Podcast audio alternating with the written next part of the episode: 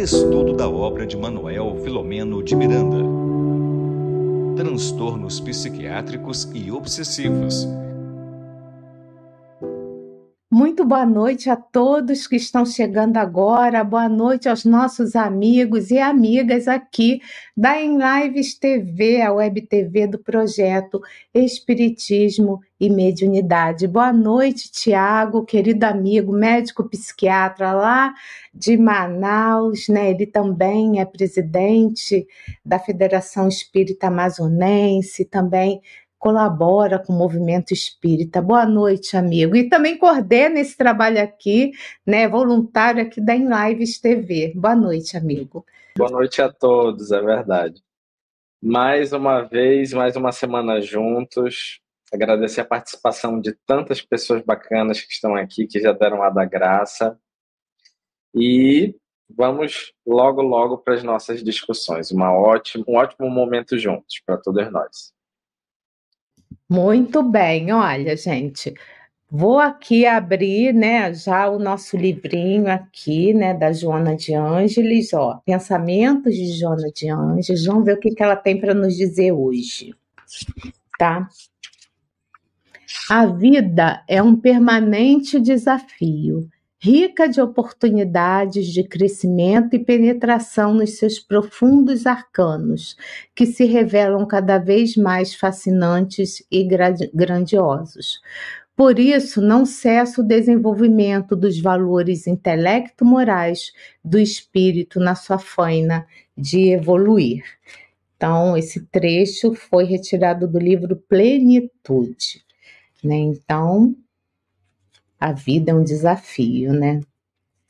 É, e a gente aproveita essa mensagem para já ir agradecendo ao Filomeno de Miranda, ao Manuel Filomeno de Miranda, coordenador desse projeto, coordenador desse trabalho, né? Porque vamos, estamos estudando esse livro aqui, ó, Transtornos Psiquiátricos Obsessivos. Essa capa é mais antiga e na tela a gente vê a capa mais nova, de autoria desse autor espiritual, com a psicografia do querido médium baiano Divaldo Pereira Franco. Então, nossa gratidão a ele, a Joana de Ângeles, a Deus, nosso Pai, Jesus, nosso mestre e amigo, e aos nossos mentores que estão nos apoiando, que estão nos conduzindo para que o estudo da noite de hoje possa acontecer da melhor forma possível. Eu também quero agradecer aos nossos queridos parceiros de transmissão, incansáveis no trabalho da divulgação da doutrina espírita, que tanto nos liberta dos atavismos do passado, né? Então, a nossa gratidão a vocês também e a gratidão quem já estava aqui aguardando, ansiosos aí pelo estudo do querido amigo Tiago, né? Esse estudo tem feito bastante sucesso, graças a Deus. Então, eu queria agradecer também, o Tiago deve falar também com vocês, mas vamos lá, gratidão a Norma Guimarães, Gratidão a Dirana, que é incansável, né, estudiosa, que está sempre conosco também, a Arlene, a Fátima Santos, a Olga, a Lindaura, o Bacura, é, e o Bacura, a Lindaura é de Minas Gerais, e a Rita, que está entrando agora lá da Itália. Né? Boa noite para vocês. Amigo, eu já vou passando logo a palavra para você, para a gente começar logo com o estudo, tá? Uma ótima noite aí para todos nós. Para todos nós. E então, um abraço carinhoso, um prazer estarmos juntos, gente de tanto, tanto, tantos lugares do Brasil e de fora dele, mas com o coração vinculado a terra do Evangelho, vinculado ao Espiritismo e vinculado ao canal em Lives TV, que é comprometido com um trabalho muito relevante da mediunidade sob a ótica ou sob a inspiração de um espírito que se chama Manuel Filomeno de Miranda, um deles, na verdade, e que é também aquele que nos ensina, um benfeitor para todos nós, na verdade, um benfeitor deste canal. Hoje nós temos o desafio de falar brevemente assim sobre um capítulo que, que traz muitos questionamentos, eu acredito, muitas perguntas e muitas reflexões. Hoje a gente vai falar sobre o capítulo 15, compromissos com o Espiritismo, é, e ele aborda uma questão que, a princípio, eu imaginei que estaria mais relacionada apenas aos espíritas. Mas, na verdade, eu compreendi que não. O capítulo 15, ele traz uma questão que alcança a todas as pessoas, na verdade, a todos os cristãos, a todos aqueles comprometidos com a divulgação do bem, com a implantação do reino de Deus na terra, com a transformação deste mundo num mundo melhor, para que todos nós possamos usufruir de paz, de bem-estar, de tranquilidade porque ele fala a respeito da divisão, ele fala a respeito das diferenças. Esse capítulo ele narra o momento em que as diferenças é, são maiores do que os nossos objetivos. E quando nós dissentimos, quando nós nos dividimos por acreditarmos em ideias que são diferentes da do outro. Quando isso acontece, nós estamos longe da proposta oferecida por Jesus. É, mas nós vamos entrar assim mais no capítulo para que a gente possa ir colocando ponto a ponto cada uma dessas questões. Então, Manuel Filomeno de Miranda, neste capítulo, ele resolve com alguns outros companheiros, inclusive Petitinga, a fazer um, uma visita a um centro espírita. E esse centro espírita, logo no início do capítulo, é, vão comentar a respeito dos tipos de pessoas ou de trabalhadores que passaram a fazer parte é, das fileiras, das equipes de trabalho desse centro espírita. Então, há uma descrição de que havia pessoas despreparadas, que tinham outras características. Pronto. Acostumadas a festas, aos desfiles, de vaidade, saltitando sempre de uma para outra novidade, não acostumadas ao estudo sério, nem à meditação do conhecimento adquirido. Então, é esse perfil de pessoas é, que começou a, a, a movimentar uma, uma decisão, né? uma transformação na casa espírita, buscando novidades, buscando práticas diferentes. E acabou então que eles passaram a produzir, né, a, a participar ou a organizar-se em três, três reuniões mediúnicas diferentes dentro da casa e elas aconteciam todas no mesmo horário. É, eu vou ler aqui alguns trechos para que a gente possa entender mais ou menos o que está acontecendo. Aí mesmo, Regina, perfeito. Médiuns despreparados e atormentados, experimentando injunções obsessivas, umas sutis, outras mais vigorosas, logo se deixaram embair pelas possibilidades fenomenais e quase sobrenaturais anunciadas, abrindo portas a realizações deploráveis. E no próximo parágrafo diz o seguinte: os mentores inspiraram a continuação das tarefas conforme os padrões ensinados pela codificação.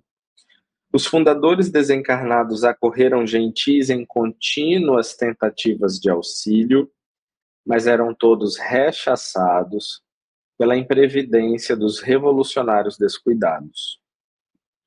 Então, é, aqui a gente está diante de uma situação que eu vou chamar de infeliz, assim, uma situação muito triste, porque nós ainda não conseguimos, e falando de uma forma muito sincera, é, instaurar o que a doutrina espírita pede para que a gente faça. A gente ainda não conseguiu organizar o movimento espírita de tal forma que a gente consiga atender não é?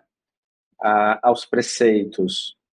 Nós já avançamos muito, porém a gente sabe que a doutrina espírita não é para todos. É, a doutrina espírita é para pessoas, é para espíritos que já alcançaram algum nível de compreensão e de consciência, porque ela desloca o ponto de reflexão, o ponto da, da responsabilidade das nossas vidas para nós mesmos. E quando isso acontece, nós deixamos de contar com o outro, nós deixamos de projetar sobre o outro a nossa incúria, a nossa imprevidência e a nossa infelicidade. Então, não é qualquer pessoa que aceita, que compreende, que vive bem com essa realidade, com essa verdade. E é isso que a doutrina espírita nos traz. Então, aqui, a gente está diante de uma situação que a gente conversou um pouquinho ao longo, eu acredito que dos dois últimos capítulos. E eu achei interessante também para que a gente possa refletir hoje uma coisa. Parece assim que o capítulo traz questões mais acerca da própria mediunidade, da questão obsessiva e menos dos transtornos mentais. Mas eu quero dizer para vocês que os transtornos mentais, eles também têm características coletivas ou sociais ou de grupo as manifestações narradas aqui no capítulo, é, mediúnicas, é, esse intercâmbio mediúnico sem proteção, sem um amparo, sem uma organização, ele também pode produzir doenças mentais.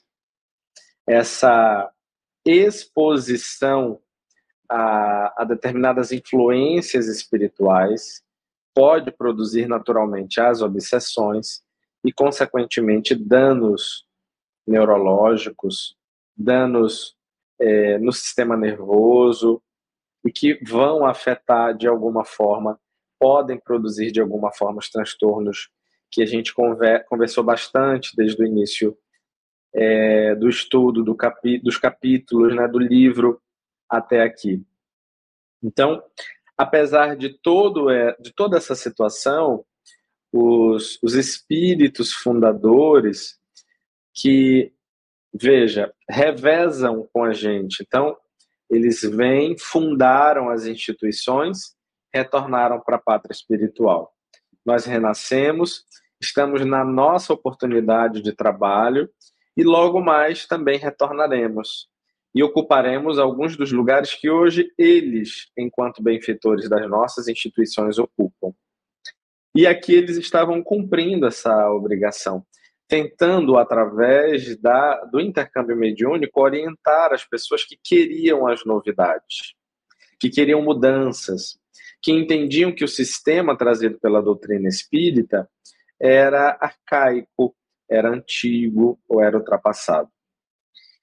E aí eu volto a frisar isso. Nós ainda não conseguimos fazer o mínimo, o simples, bem feito.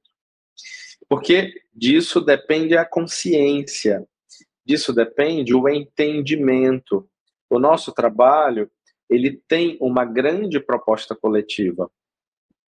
De tal feita que nós temos a nossa evolução própria, individual, mas enquanto movimento espírita, nós precisamos ter a, a noção desse caráter que é coletivo, que é em conjunto, é um movimento de pessoas, de espíritos, que estão vinculados a uma proposta religiosa. E, para isso, nós estamos naquela grande travessia do deserto. Quando então nós nos damos as mãos, essa travessia ela se faz menos dolorosa, menos exigente, Mas quando nós largamos as mãos, quando nós não queremos mais o outro, porque o outro sabe menos, porque o outro é antigo, porque o outro é ultrapassado, nós, na verdade, ficamos à nossa própria sorte. A gente larga a mão daqueles que estão caminhando juntos na proposta da superação das diferenças, visando a, a, a consecução dos objetivos, não é? a desincumbir-se das responsabilidades e a gente racha, a gente quebra para então ficar à própria sorte sem é, um suporte, sem um apoio. E aí, de repente, as alucinações do deserto podem confundir-nos a tal ponto que a gente não consiga alcançar não é? o fim. E é isso que estava acontecendo nessa casa espírita.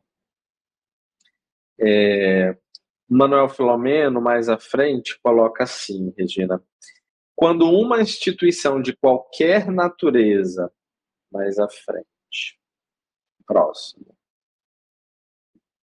aí, particularmente espírita, apresenta-se dividida, está às bordas da ruína, por quantas facções caprichosas, mais interessadas nas, no, nas próprias paixões do que na preservação do seu patrimônio moral e espiritual, estão pouco se importando com os resultados das dissensões e somente aspiram à vitória do seu grupo, que faz lembrar a de Pirro. É, e por que, que eu falei no início sobre o fato de que inicialmente me parecia um capítulo eminentemente espírita, mas parando para pensar, eu compreendo que não. Eu acredito, eu suponho que nós temos pessoas que acompanham as lives da M Lives TV, de, que são de outras religiões, que têm outras orientações religiosas ou que ao menos vieram de outras religiões.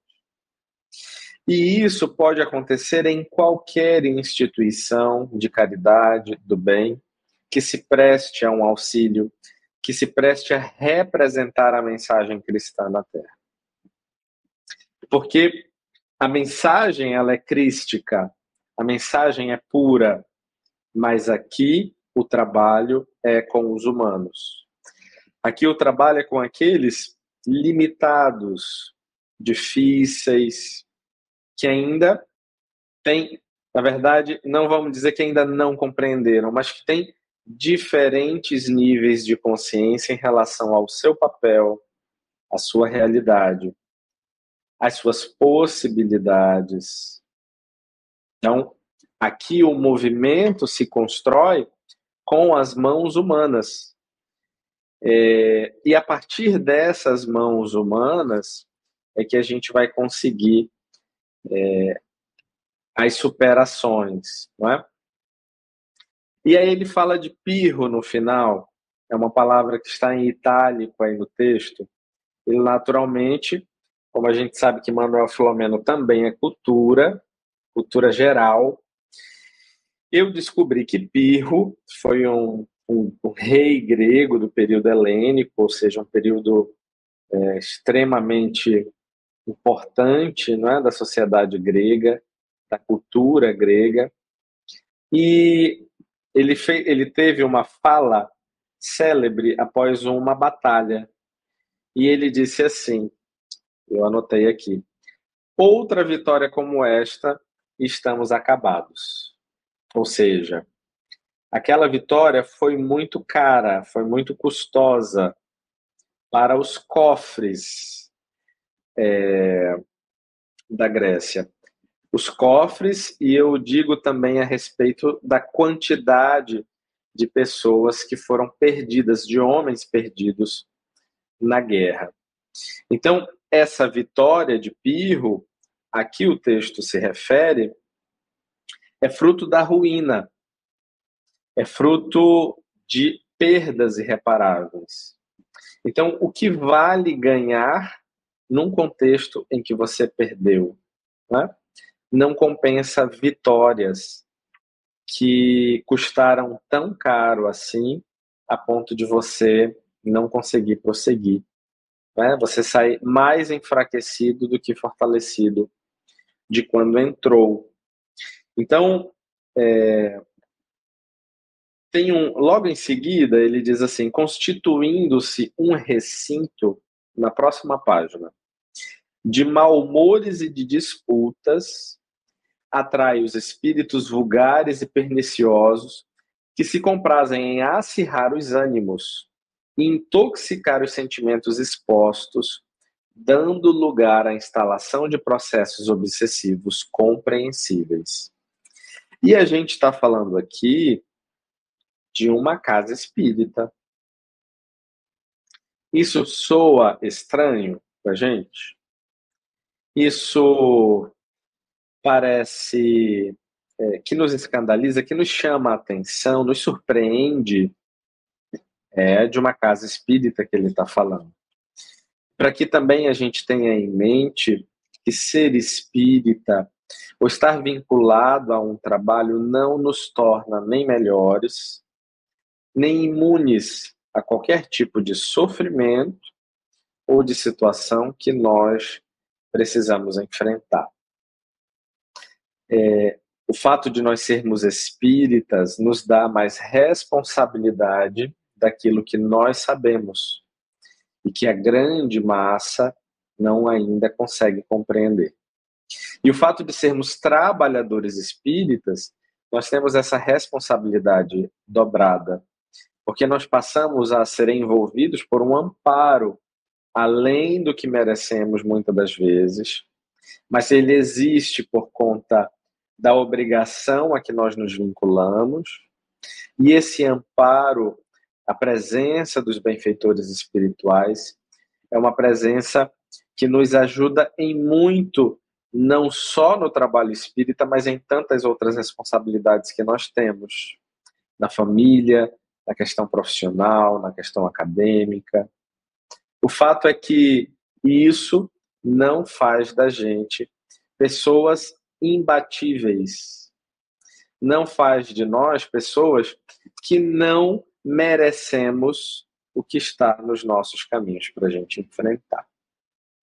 Então, e, é, e, essa é uma outra crença espírita ilimitante que nós precisamos destacar no capítulo de hoje. Porque enquanto os benfeitores espirituais estavam se desdobrando para que essa casa espírita pudesse retomar os seus trilhos, havia um outro sem número de espíritos zombeteiros, brincalhões, envolvidos ali naquela cena, porque a intenção daqueles que queriam modernizar não era uma intenção é, cristã, não era uma intenção verdadeira né, caridosa, mas sim era de interesse puramente egóico. O interesse era modernizar, era transformar o fazer, para que a partir dali, então, eles pudessem ter mais para mostrar e não para oferecer. Será que a nossa casa espírita enfrenta situações como essa? Será que o movimento espírita enfrenta situações como essa relatadas aqui no capítulo 15? Porque essa situação, este fato, o fato da divisão, é um fato muito grave, apesar de ser necessariamente ou relativamente comum.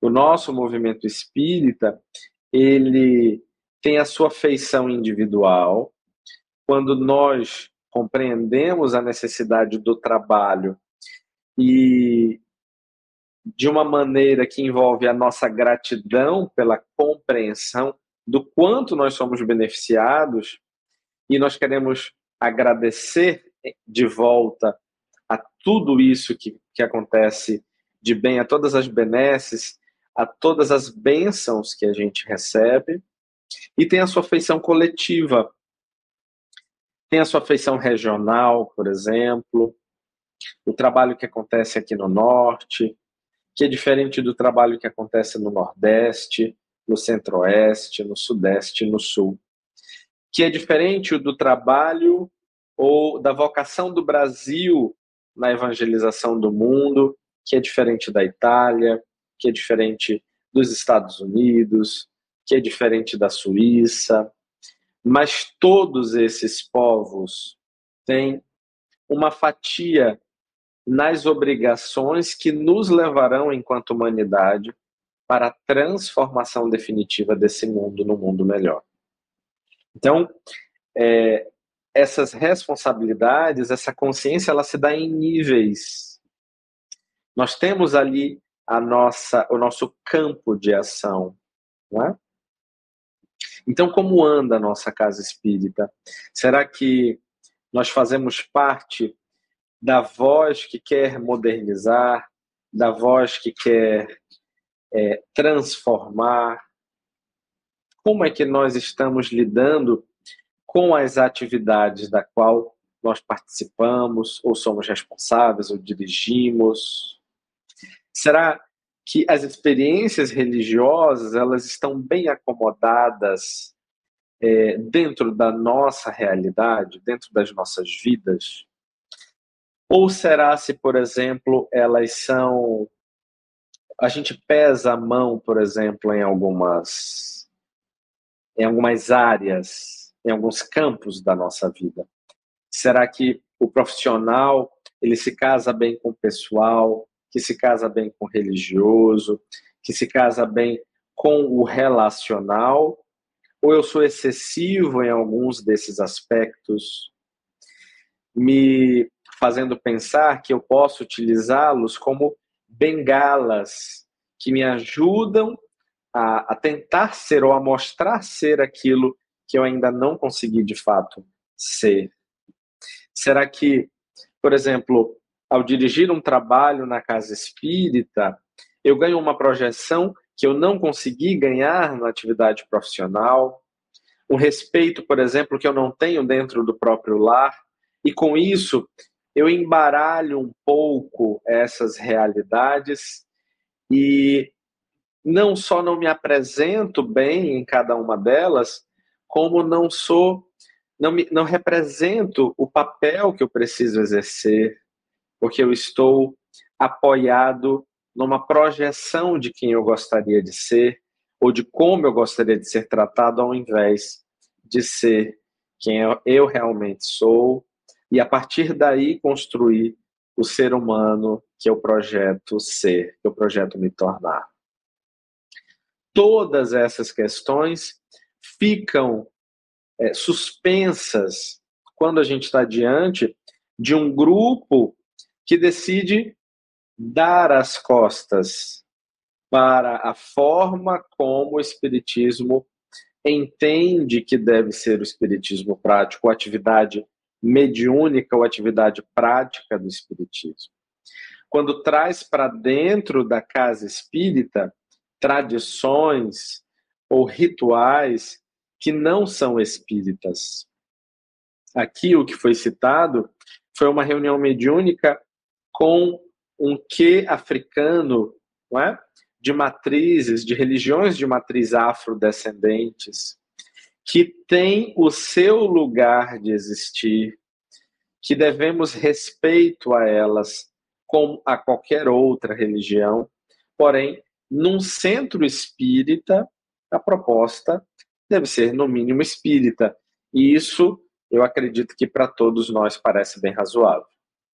No entanto, os modernistas que não utilizavam-se né, da proposta africanista, eles queriam fazer à sua maneira uma forma de diálogo diferente da que os demais faziam. E o livro narra a respeito dessa petulância. Eles tinham uma outra forma de se conduzir e de se relacionar com os espíritos. De tal modo que essa essa vaidade ela estava presente na forma como se dialogava. E aí, então, nós ficamos a nossa conta e risco.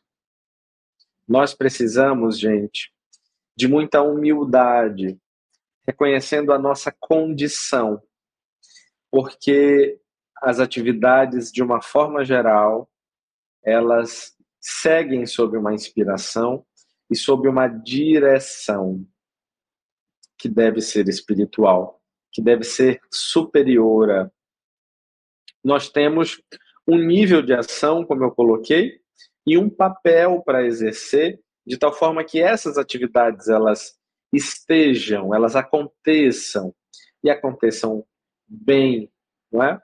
De boa qualidade, de uma forma adequada. Mas tem uma parte e que deve ser reconhecida pela gente que não é nossa, não faz parte da gente. Eu já comentei aqui, acredito eu, de uma frase que eu ouvi de um amigo, de uma amiga, na verdade. Ela dizia assim: a oportunidade, o trabalho é de Jesus, mas a oportunidade é nossa.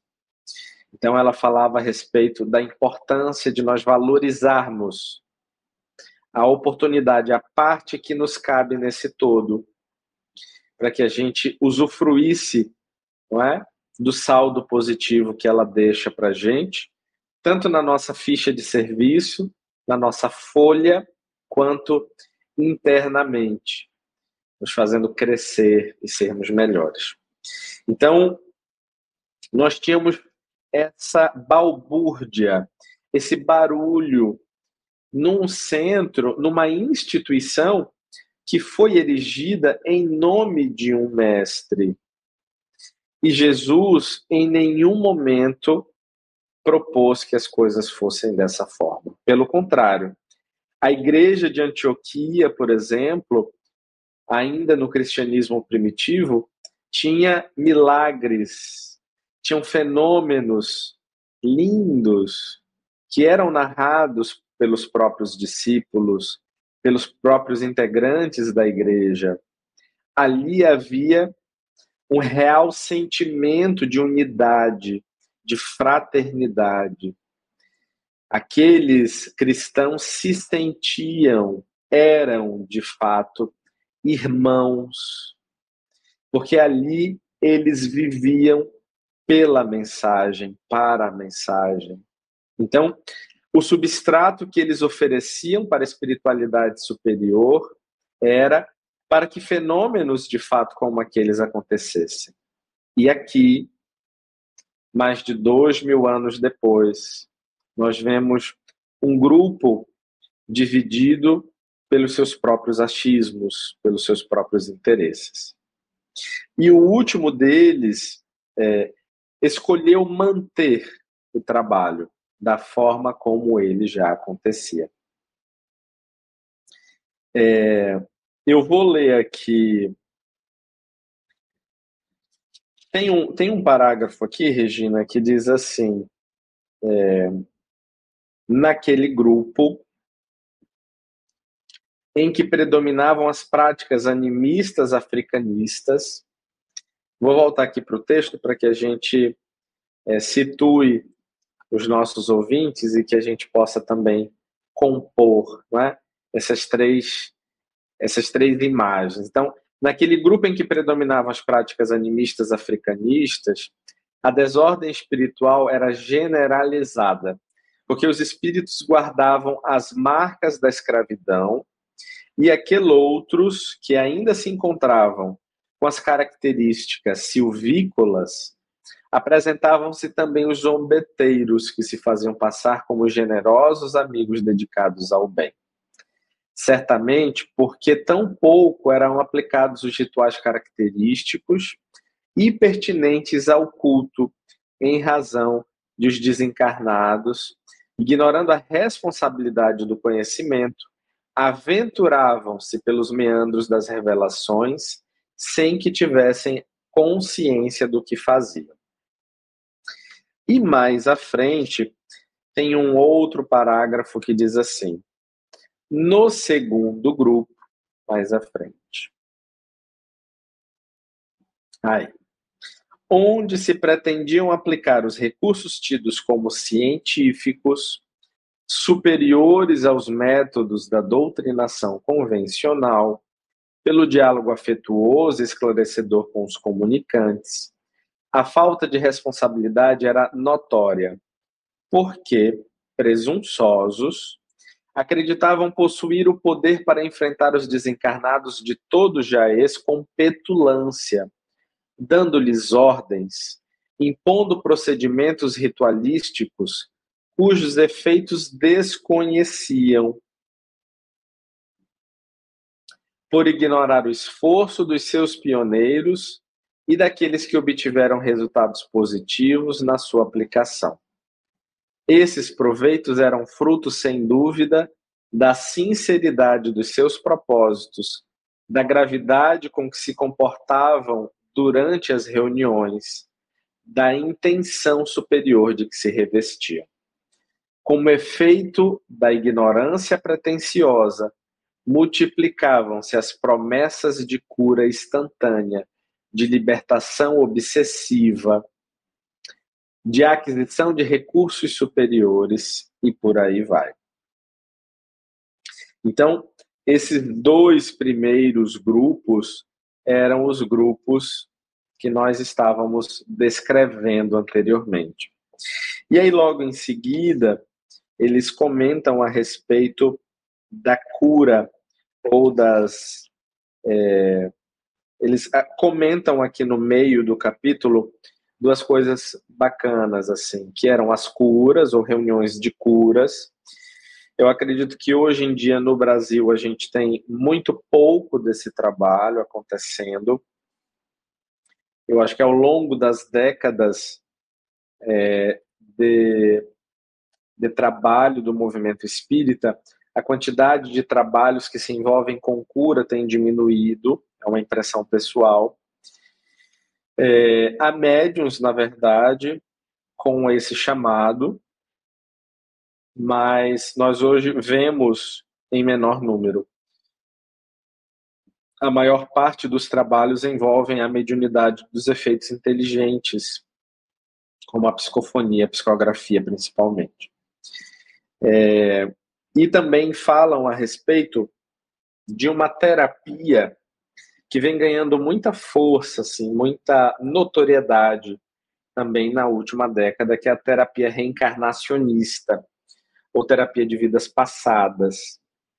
Essa terapia é uma terapia é, que, na verdade, é uma técnica em que o terapeuta que domina essa técnica pode utilizá-la quando há uma indicação clara de que esse trauma, de que a, que a solução da situação, da experiência que está perturbando o indivíduo, o bem-estar do indivíduo, ela se encontra, a causa se encontra numa outra existência. Então, a gente entende que a terapia de vidas passadas ou a terapia de existências passadas, ela tem o seu lugar, ela tem o seu papel. É, eu costumo conversar muito a respeito disso, e eu sempre comento que nenhuma teoria de, do comportamento é capaz de explicar a complexidade, a profundidade da psique humana. São necessárias várias teorias é? atuando, é, e cada uma, sob um ponto de vista, vai revelar uma parte da verdade. Então, há que se ter uma indicação. Não é todo caso que pode ser é, resolvido, que pode ser tratado com a terapia de vidas passadas. Né? Ao passo que, por outro lado, essa técnica é uma técnica muito interessante e, se bem utilizada, pode trazer bastante benefícios. Né? É, e ele também fala sobre a psicologia transpessoal. A psicologia transpessoal é chamada a quarta força da psicologia e é uma psicologia porque transpessoal, porque ela compreende que aquele ser vivo, aquele ser humano, ele já existia antes de nascer ele pré-existia antes do corpo e ele sobreviverá a morte dele. Então, é, a psicologia transpessoal é um ramo da, da ciência, da psicologia, que compreende que existe né, um, um espírito, não exatamente neste, com este nome, mas que nós não perecemos. Né? Nós temos uma trajetória, nós temos uma, uma linha. Né? E, e as reencarnações são partes dessa trajetória, são partes dessa realidade. Então, nós podemos trazer questões de outras vidas ou de antes de nascer, porque nós permanecemos quem somos e vivos, independente se na carne ou não, e podemos levar dessa vida para as próximas também situações, experiências, traumas que precisarão ser trabalhados. É, então, a transpessoal traz essa visão mais espiritualista para a ciência, né, principalmente para a psicologia, mas para as ciências do comportamento como um todo. Então, é, nós temos aqui é, a, assim, a citação, a colocação de vários pontos interessantes também que servem para a gente construir aí, não é? O pensamento que a gente está tá fazendo, está construindo, está formando a partir das reflexões trazidas por Manuel Flamengo de Miranda. E aí ele fala um pouquinho a respeito da psicanálise, que tem a sua importância, da psicologia clínica, e mais à frente, Regina, ele diz assim, num, num parágrafo que começa: de igual maneira, o nosso propósito é o de contribuir para uma fusão de técnicas que facilitem a libertação do obsidiado, ao tempo em que seja esclarecido seu adversário, denominado obsessor, sem qualquer conflito com o pensamento kardeciano.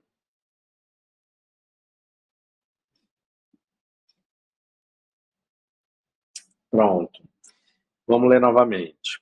De igual maneira, o nosso propósito é o de contribuir para uma fusão de técnicas que facilitem a libertação do obsidiado, ao tempo em que seja esclarecido o seu adversário, denominado obsessor, sem qualquer conflito com o pensamento kardeciano.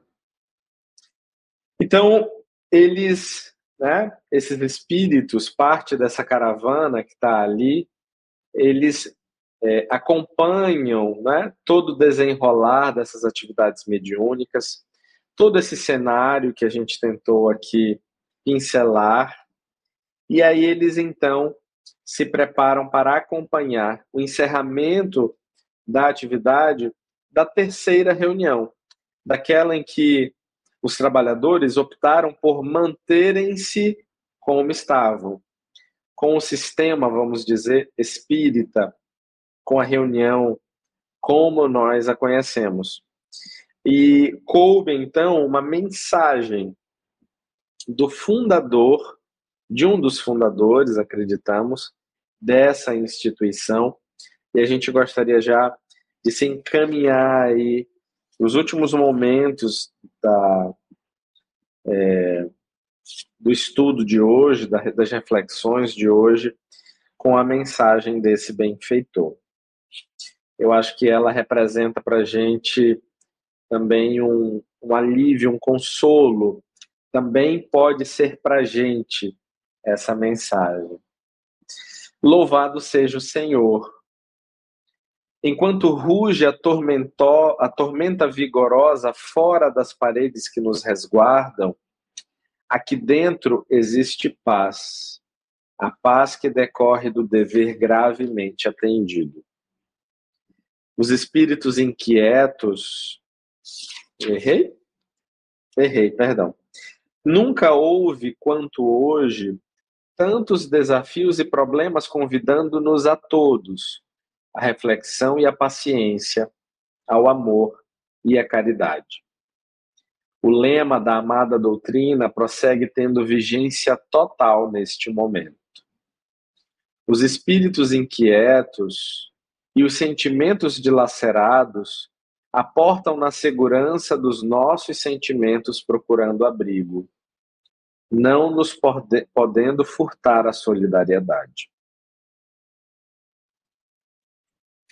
Os descaminhos humanos estão repletos de vidas que se estiolam na alucinação e no desconforto moral, gritando pelo socorro que se recusam receber quando encontram, porque desejam soluções mágicas e salvação generalizada, sem qualquer contribuição de esforço pessoal e de renovação interior. A semelhança de vagas marinhas que se sucedem, arrebentando-se nas praias que as recebem em carícia, anulando-lhes o vigor, as criaturas correm desvairadas, em contínuos tropéis, espraiando-se por toda parte e sendo rechaçadas, como se batessem em rochedos insensíveis. A indiferença pelo sofrimento humano ao lado do egoísmo devastador, assume proporções alarmantes à medida que se multiplicam doutrinas religiosas e propostas éticas salvacionistas, distantes da realidade existencial. As lutas encontram-se em ambos os lados da vida, porque os habitantes do mundo espiritual são viajantes, que retornaram da terra e trouxeram os hábitos a que se vinculavam, mantendo-se neles fixados, iludidos, ignorando a ocorrência da desencarnação. Simultaneamente, aqueles que sempre se comprazem em gerar conflitos e situações lamentáveis prosseguem na insânia de dividir os grupos, que deveriam ser homogêneos, a fim de se tornarem fortes e resistentes às tormentas. Encontram guarida nas mentes e nos sentimentos dos chamados à seara de Jesus, porque sabem que, separando os seus membros, mais facilmente tomam o controle sobre eles. E aí, eu vou pedir para passar uma página para a gente encaminhar-se para o finalzinho. Nunca esqueçamos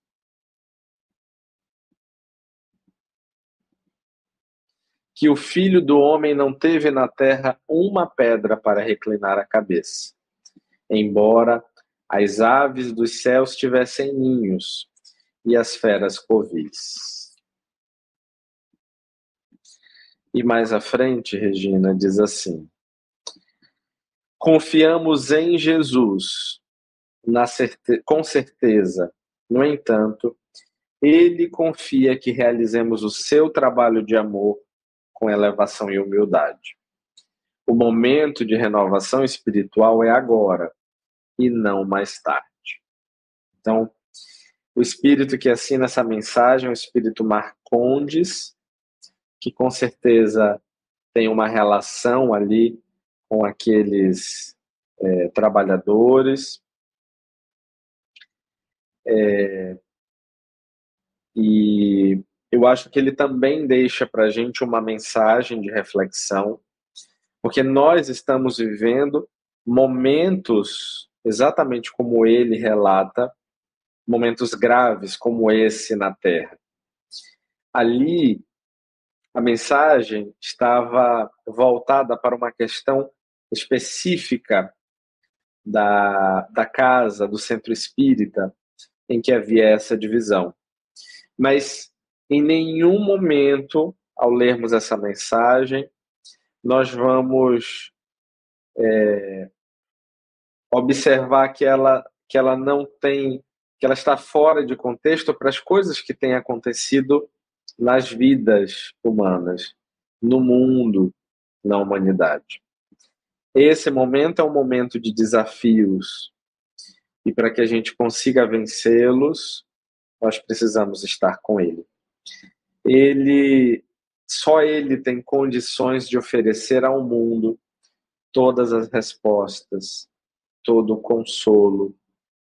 E o seu amor vai conseguir, sem sombra de dúvidas, aliviar toda a aridez do solo deste planeta, é, trazendo para próximo todos aqueles que buscam a fraternidade como meta para as suas vidas. E aqueles que não buscam, naturalmente, também receberão da misericórdia divina as condições necessárias para que sintam essas verdades. Então, hoje, o capítulo é, nos trouxe as reflexões acerca de uma casa espírita que passa por dificuldades, que passa por conflitos, e ela representa muito, né?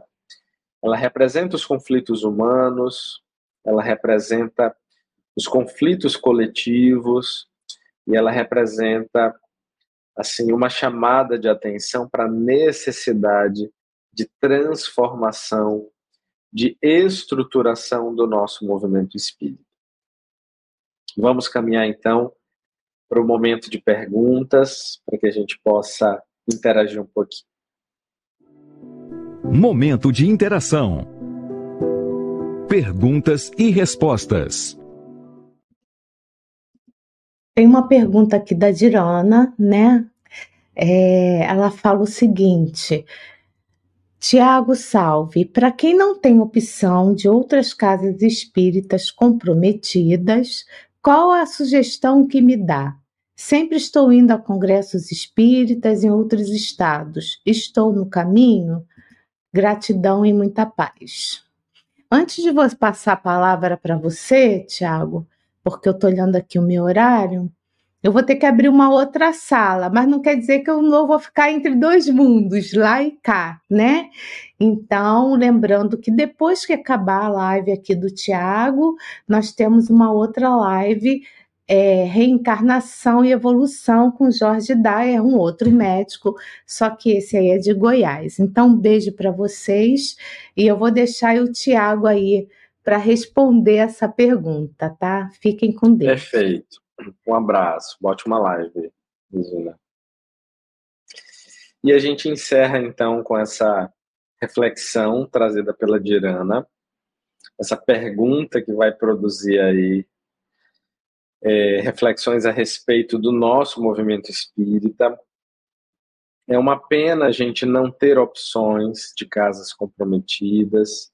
Eu gostaria que a nossa realidade fosse cada vez uma realidade em que a gente pudesse encontrar acolhimento, encontrar conforto no templo que está destinado para é, dar, para oferecer isso às pessoas.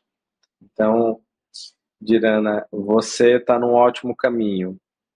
Você e outras pessoas que também possam estar nessa situação podem hoje usufruir de uma internet cheia de bons conteúdos, é, de trabalhos, é?